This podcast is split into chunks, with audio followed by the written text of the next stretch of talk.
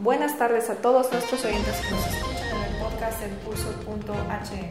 Mi nombre es Rebecca Schreber y este día les informaremos sobre el traslado de más de 100 reos, el retiro de la empresa privada del Consejo Directivo del Info, sobre la resolución del Consejo Nacional Electoral acerca de la reelección y el primer caso registrado de coronavirus en el Vaticano. Más de 120 reos fueron trasladados y reubicados en diferentes centros en el marco de la Operación Morazán 2.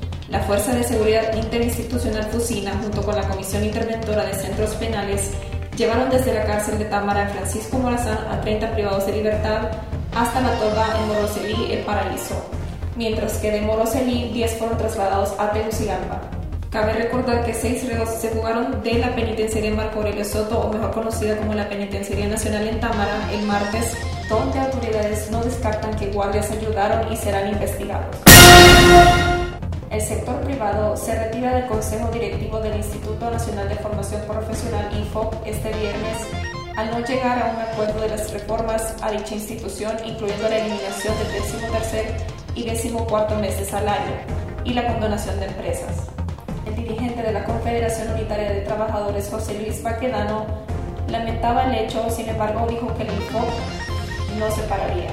Esto fue lo que dijo de que se retiren o no se retiren, los empresarios van a tener que seguir cotizando, porque no es que les guste, no es porque quieren, es porque los obliga la, misma ley, en el artículo 23 y 24 de la ley de impuestos los obliga a cotizar. Aparte de eso, esa cotización se les deduce del impuesto sobre la renta. El tema de la gobernanza, estamos claros en ese sentido, que hemos ya llegado a un acuerdo que tienen que ser tres del gobierno, tres de los empresarios y tres de los trabajadores. Ahí el tema es de que ellos quieren que la, presidencia del Consejo Directivo del Infoc sea rotativa. Un tiempo sean los empresarios, otro tiempo los trabajadores, otro tiempo los, el gobierno. Pero los trabajadores hemos planteado que no estamos interesados en manejar la presidencia del Consejo Directivo del Infoc, ¿verdad?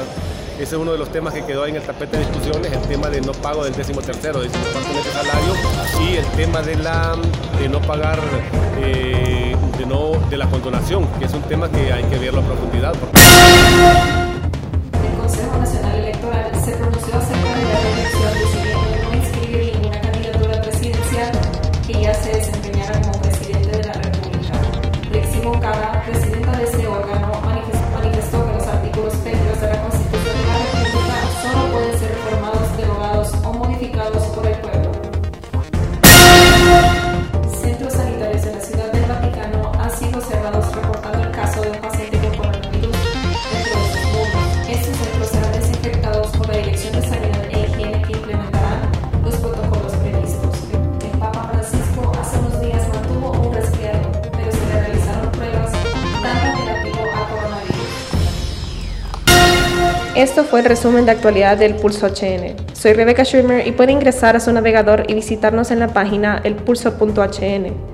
y en las redes sociales búsquenos como el Pulso HN.